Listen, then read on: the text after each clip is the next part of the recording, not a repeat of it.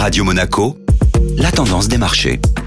Et la tendance des marchés avec Société Générale Private Banking. Bonjour Laura Guial. Bonjour Benjamin. La semaine dernière était en demi-teinte. Après un début de semaine atteignant des plus hauts, les investisseurs sont restés prudents vendredi dans l'attente des chiffres mensuels de l'emploi aux États-Unis et de l'inflation en zone euro. Malgré une baisse du taux de chômage américain passant de 4,2% à 3,9%, les résultats finalement en dessous des attentes ont déçu les investisseurs. Cela est venu relancer les craintes sur la politique monétaire de la Réserve fédérale américaine qui avait déjà secoué les marchés jeudi dernier. Puis s'est ajoutée la légère augmentation de l'inflation en zone euro qui atteint désormais un niveau record de 5% en décembre. Le CAC a donc clôturé dans le rouge vendredi à moins 0,42%.